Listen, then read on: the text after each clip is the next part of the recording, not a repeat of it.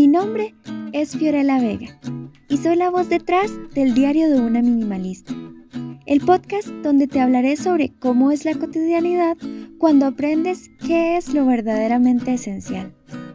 Además, te compartiré consejos y herramientas que te permitan encontrar significado y enfocar tu energía en el diseño de la vida que quieres. Hola, ¿cómo estás? Me siento muy feliz de regresar a compartir contigo este espacio. Han pasado cinco semanas desde el último episodio y he extrañado muchísimo estar por acá. La verdad es que este último mes fue de cambios inesperados, pero súper positivos. Y no saqué el ratito para grabar porque me estaba permitiendo sentir y adaptarme a lo nuevo. Fue un mes con muchos desafíos en mi emprendimiento, un mes en el que me mudé a otro lugar con Javi las Perrunas y sobre todo un mes para alinear lo que quiero transmitirte en este podcast y en mi cuenta personal de Instagram. Que por cierto, si aún no me sigues, te invito a que lo hagas. Puedes encontrarme como Amore Fiore Luce. Creo que es importante aclarar que se escribe Amore Fiore Luce, con C, pero es una palabra italiana y por eso suena como si tuviera una H por ahí, pero no. Amore Fiore Luce es mi proyecto de vida y por allá comparto todo lo que hago en mi día a día para amar, florecer y brillar. Porque justo esa es mi filosofía de vida, la cual te compartiré en el próximo episodio. Lo prometo. Y antes de contarte de lo que hablaremos hoy, quiero compartir dos datos curiosos de este regreso al podcast. El primero es que no sé si lo notas, pero aunque no tengo micrófono profesional aún, cambio de teléfono. Y creo que la calidad del audio ha mejorado bastante. Te confieso que ahora que he comparado el audio de este episodio con los pasados, me doy cuenta que efectivamente necesitaba este cambio. Sin embargo, también agradezco montones a mi antiguo teléfono, que fue el que me ayudó a iniciar esto y a recordar que siempre hacemos lo que podemos con los recursos que tenemos en el momento. Y que de ahí puede surgir un gran aprendizaje y una profunda gratitud. El segundo dato, que de seguro ya notaste también, es que ahora se escuchan más los sonidillos externos. O bueno, eso creo yo. Y eso se debe a que en mi nueva casa no tengo closet ya no tengo a dónde meterme. Al darme cuenta de esto, lo primero que pensé fue, ¿y ahora qué hago? Todo se va a escuchar.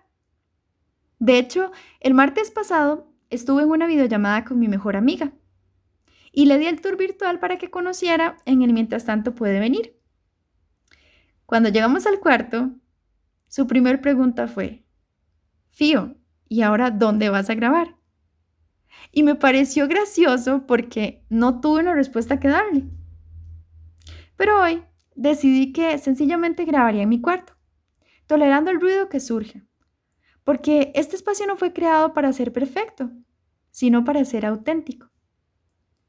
Así que bueno, con todo esto en mente, te cuento que hoy hablaremos sobre los mitos que existen del estilo de vida minimalista y cuánta verdad o no he encontrado en cada uno de ellos de acuerdo a mi experiencia durante estos meses. El mito número uno es que el minimalismo es para personas tacañas o agarradas, como decimos en Costa Rica. Esto lo he escuchado mil veces y creo que es un juicio a la ligera que hacen las personas cuando no conocen el sentido real de ser minimalista. y es que no se trata de no querer gastar dinero, sino de utilizarlo con conciencia. Yo creo que lo que compramos debe ser una inversión, no un gasto. Es decir, debe ser algo que cumpla una función real en nuestra vida. Cobijarnos, alimentarnos, entretenernos, darnos comodidad, permitirnos estar en comunicación, facilitarnos las tareas diarias, sernos útil como herramienta de trabajo o simplemente hacernos felices, pero que lo tengamos con un propósito claro.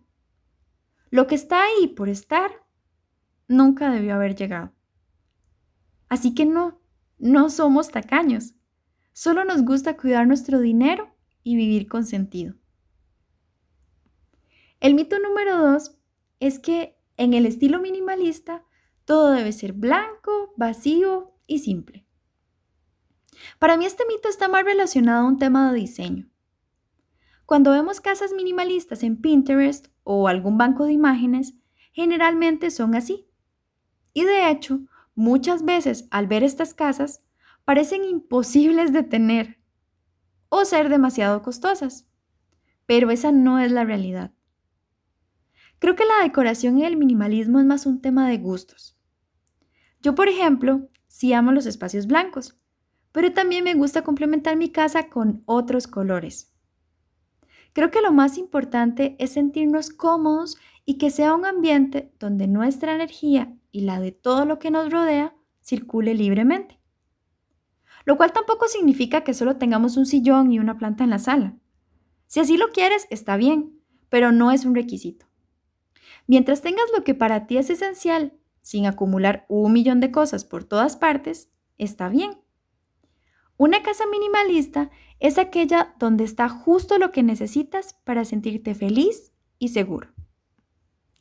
El mito número tres es que los minimalistas van contra la sociedad porque no consumen. Este mito específicamente me preocupa muchísimo. El consumismo ha puesto en riesgo la sostenibilidad del planeta y todos deberíamos adquirir hábitos de consumo más racionales. Sería falso decir que los minimalistas no consumimos, porque claro que lo hacemos. Pero la diferencia radica en que nuestra decisión de compra se basa en adquirir lo que necesitamos buscando ser lo más amigables con el ambiente como sea posible. El 90% de los minimalistas que conozco son conscientes de que este estilo de vida va directamente de la mano de cuidar el planeta que habitamos. Y lo hacemos a través de compras inteligentes que no lo dañen más de lo que ya lo está. El mito número cuatro es que a los minimalistas todo les da igual. Wow. La primera vez que me dijeron esto, confieso que me asusté un poco, porque creo que hay algo de cierto en este mito. El minimalismo te enseña con claridad a qué destinarle tu energía y atención.